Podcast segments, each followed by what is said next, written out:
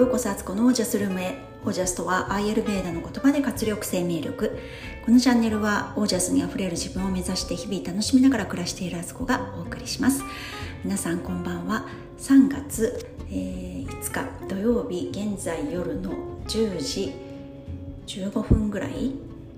わーっていうことで遅くなりました。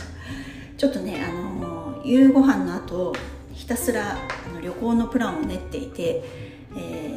行機とかねあと泊まる場所とかをいろいろ値段の比較をしたりどういうコースを、ま、回ろうかと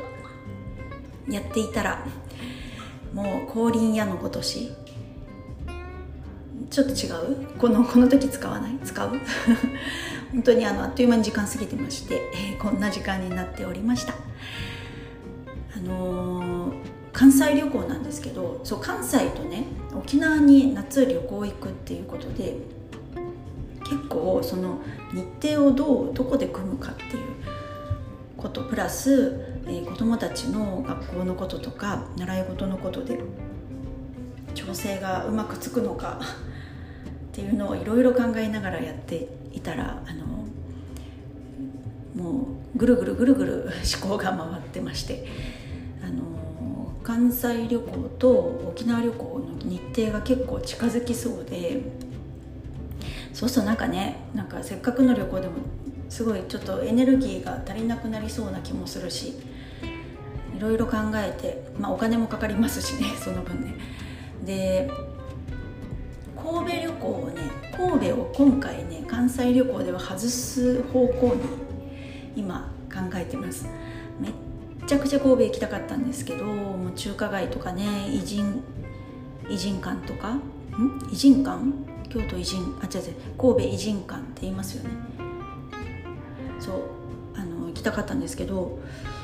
うんユニバーサル・スタジオ・ジャパン神戸京都。そして最後岐阜の実家に寄って帰ってくるっていうとなんかねちょっと長すぎる旅になるなっていうのでもうちょっと泣く泣く神戸を外して逆に京都1泊増やすみたいなね。あの移動はやっぱりね旅行でステイ先を移動するあのホテルとか泊まってるとこを移動するのってまあまあエネルギーを使うし時間も使うし体力使うのであのできることなら1箇所に定住するようにしたいなっていうちょっと今そんな風に考えてます。でいろんなね人の YouTube を見たりとかしてねあこういこの人はこういうプランでもあったんだとかあこんなおしゃれなカフェがあるのかとかなんか、ね、めちゃくちゃ楽しいです。なんか旅行ってもしかしたらこの計画してる時が一番楽しいのかもしれないですよね。そんなこんなで思ったり。であとまあ予算もねあのそんなふんだんにあるわけじゃないからあの閉めるとこは閉めるみたいな。からねエアビーをやっぱり駆使した方がいいなっていう。ホテルだとどうしてもあの1人当たりの料金での換算になるしあとキッチンがねついてないとこ多いので自炊ができないんですよね。で私はあのこういう健康生活をしてるので自分でね野菜をすごく食べる食事を1回は取りたいし朝ごはんとかねなんか別にホテルの朝ごはんじゃなくて子供たちに朝ねパパパッとパン焼いたりとか卵焼いたりとかなんかそういうのを、ね、フルーツ切ったりとかなんかそういうので軽く済ませる方がリーズナブルでもありますのでもうその辺主主婦感情でね主婦ってそういうのねやっぱり敏感に察知するわけですよ。なるべくお得なそしてローコストローコストで、えー、労力も少ないっていうのをいろいろ考えたりね。本当にねあの自分一人だけの一人旅とか夫婦だけの二人旅とか、まあ、それか私と子供ね一人だけとかっていう組み合わせだったらもういくらでもいろいろねできるんですけどやっぱりあの今まだね兄弟3人で3人連れてくってなると一緒に行こうってなるとねその辺をねちゃんと考えてあのお財布にも優しくみたいなねそんな感じでいろいろ考えてます。でそうそう昨日放送した中で私あの言葉間違えててえっ、と飛行機代がねすごい安くなってるみたいなねこの何千円で行けちゃったりとかするっていうのはどういうことって言いながらそれをインフレって言いましたけどあれデフレですよね。後で聞き直してて間違ってんじゃんと思ったんで。なんかそういうのねなんかちょこちょこありますね。あの自分で録音しといて後で聞き直してあ言葉間違ってるとかことわざ間違えて言ってるとか、あの丁寧語の使い方間違ってるとか いろいろあるんですけどあんまりもうあの撮ってる時はもう一発撮りのつもりで撮ってて、まあ、そうしないとね毎日なんか録音できないわけなんですよね。だからまあ思い出したらとか気になったところは後日訂正っていう形であのどうぞよろしくお願いします。で今日は今日はねなんか何の話しようかなって考えてなく始めたっていうまたねよくある私のパターンなんですけどさすがにやっぱね昨日ね歩きすぎてあの寝る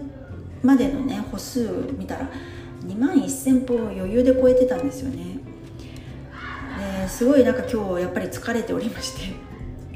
今日は子供のスイミングを送っただけ以外はあの外には一切出ず家の中でゴロゴロしたりまあ午後ね午後にちょっとセッションしたりとかって2件入ってたので、あのそんなことをやってあと家事やったり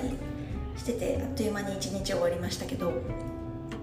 そんな日でした。あとそうかあと結構ねストレッチをねいろいろやったんです。なんかこう体をやっぱり動かすと同時にストレッチってすごく重要だなって硬直と弛緩ってね硬くするのと柔らかくするのってやっぱりバランスよく同時にやっていかないと体は悲鳴を上げるし物物って壊れるしとかってなんか心のバランスも崩れるしとかってありません？なんかずっと根詰めてやり続けたらやっぱ人間どっかでバーンアウトするしリラックスするとこと頑張るとこと本当にそういうねうまい組交互のねあのバランスの取り方で生きていかなきゃなってあの今日すごいそんなことをしみじみ思ったんですよ。そうそういうのありますよね。なんかついつい根詰めちゃうことって多いから。うん。こんな話でいいのかなって 今日は何だろう。今日フィーカタイム、まあ、久々フィーカタイムでいいですかね。そんなふうに思ったり。あのぱリラックスすることって現代人すごい減ってますよね。とにかくなんかこうどんどんやるたくさんやるいっぱいやるのがいいことだみたいな。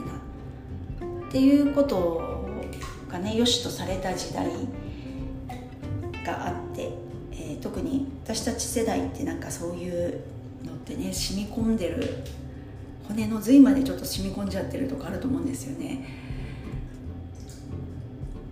そういう意味でもね今こうやって気づいたりしているってことはねそういうもう十分やったよっていうサインだと思うし生き方リラックス。もうこれ自分に言ってる。自分のことです。本当ねなんかうん生地か体力あるからなんか頑張れちゃったりもするんですよね。それもすごく大事なことだったり素晴らしいことだとは思うんですけどもう私そろそろエンジンを緩めていいんだっ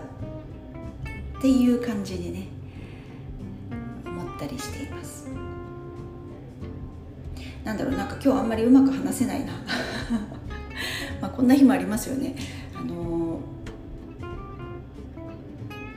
ー、そうあ皆さんねなんか自分の好きなことってありますか？日常生活で、まあ、いっぱいあるいっぱいありますよねそりゃね。私ね好きなことの一つに歯磨きが好きなんですよ。好きというかあの歯磨きをしばらくしてないとなんか食事をとった後とかね外出してると歯磨きできないできないまま口の中にね汚れがついてなんかそれが時間経つと、まあ、ミュータンス菌がなんか出してくんですよね。あの分解したカスじゃないけどそれがネバネバになってそれが虫歯の元になるんですけどそうなってくると口の中がなんかすんごい私あのダメなんですよそういう状態。だから外出先でも、まあ、ディズニーランド行ったりとかねなんかする時は結構ね私は歯磨き歯ブラシ一式持ってくんです。で歯磨きをするとなんかやっと落ち着ける。なんか歯を磨いてない時の口の気持ち悪さをってあるじゃないですか。それを解消する時に私逆にね物を食べるんですよ。でなんか物が口に入ってる間ってそのミュータンス菌はおとなしくしてるらしいんですよね。それを知ってか知らずか口の中なんか変な感じと思うと物食べちゃうからやっぱりね歯磨き。歯磨きね私の中ではすごく大事な自分のね取説に書くとしたらあのなんかムズムズしてきたりあの時間が経った時は歯磨きをさせてくださいみたいなのを一文で加えたいぐらい歯磨きって結構私の中では重要で。で私今あの電動歯ブラシを使い、えー、そしてデンタルフロスは必ず夜やってます。でうちの子供たちもね小さい頃からデンタルフロスをやってるのであのもうね彼らは自分たちで歯磨きしてますけどデンタルフロスちゃんとみんなやるんですよ。習慣ですよね。で夫の実家に帰省した時にそのデンタルフロスをやってたらすごいびっくりされたんですよね。でやっぱり習慣でしない人はしないと思うししてる人はしてるんですよねデンタルフロスって。だからねあの慣れの問題なんですけどやっぱりねすっごい歯と歯の間が綺麗になるのでめちゃくちゃおすすめです。やっぱ絶対歯ブラシが取りきれない汚れってあるんで。デンタルフロス大好きです。アマゾンでも定期購入しててあの何ヶ月かに2ヶ月にいっぺん1回ぐらいあのデンタルフロスが4つぐらい届くように設定してるんですけどそれぐらいの消費量なんですよねうちね。でそうデンタルフロスをやりさらにあの歯間ブラシですね。こういうのを使う年代になったんだなってしみじみしますけどやっぱりこう40代ぐらいから歯茎ってねどうしても痩せてくるというか下がってくるんですよね。だから間が空いちゃってたりするとことか汚れがね入りやすくなってるとことかあってあの歯間ブラシをやっているんですよ。で最後に私はあのガーゼでさらに拭き上げをしてるんですよ歯の。これはあの小さい頃からの名残で小さい時に仕上げ磨きをね母にしてもらった時デンタルフロスはしてなかったですけど最後にねガーゼで拭いてもらってたんですよ。でガーゼで拭くと汚れってすっごい取れてあのうまく指を使うとねまた細かいところの汚れがすごく取れるんですよ。その気持ちよさをやっぱり私はあの覚えていていつ頃からガーゼ使ってるかな、まあ、でも子供から子供たちをそうやってまたガーゼでね拭いてあげるようになって自分もまた再開したしましたね。でこれってあのトイレ掃除の私あのシートを使ってね1枚のシートを使って全部掃除するんですけどそれと似ていてあの細かいとこの汚れがねシートってね手を使ってやるので手の感覚感触からあのすごい綺麗にねこうどこをきれいにしたらいいかとか力の入れ方をねこううまくね調節できるのでいいんですよこれがなのであのもしね歯の汚れが最近うまくなんか磨けないなとかなんか口の中なんか気持ち悪いんだよなっていう人はデンタルフロスとまあ年齢によって歯間ブラシとあとガーゼですね。このガーゼ私あのいまだに赤ちゃん本舗に行って買ってるっていうねもう赤ちゃんはいガーゼ赤ちゃん用のよだれ拭きとかねよく使うガーゼなんですけどあの白いやつ。これが一番最高。あの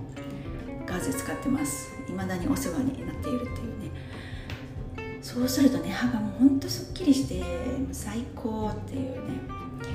なんかそういう独特の自分だけのこう快感ってないですかね。これですごい自分は気持ちよくなってるみたいな。私はあの歯磨きです。歯磨き大好き。歯磨きができなくなったざわしちゃいますね。なんかどっか例えば何か被災したりとかしてね避難してる時とかに歯ブラシがないと磨けないくなりますよね。それはねちょっとね私の中では結構ねあのそうならないようになんか持ち持ち歩きたいアイテムの一つ。なんかなるべくねそういうものはない方がいいんですけどあのなんかこれがないと生きていけないみたいなこの乳液がないととかこのこのなんか合い口がないととかありますよねみんなそれぞれね。そういう中ではあの私は歯ブラシです。なんか持って脱出するってなったら歯ブラシを多分ね持っていくかな。そういうのもねなんか自分の中でなんか考えておくと面白いですよね。なんかいざ何かあった時自分が絶対に持っていきたいアイテム、私は多分歯ブラシセットと太白ごま油。かな？それを持ち歩きたいかな？あとオリーブオイル。もう私のやってることがね思いっきりこう分かる感じですけど。そんな感じです。なんか今日は本当あの あんまり身のなる話ではなかったような自分でも本当に何も決めずに喋り始めたのであの本当すいません。なんか まとまりなくてあのすいません。今日はこんな日でした。皆さんはどんな日だったでしょう、か？リラックスとね頑張る時とうまく自分の中でバランスよくそして年齢が上がれば上がるほどリラックスする時間の方を増やしていく意識でいいのかなと思います。はいでは今日はこの辺で皆さんの暮らしは自ら光り輝いてオージャスにあふれたものです。オージャス持ち出すリストを作ってみる。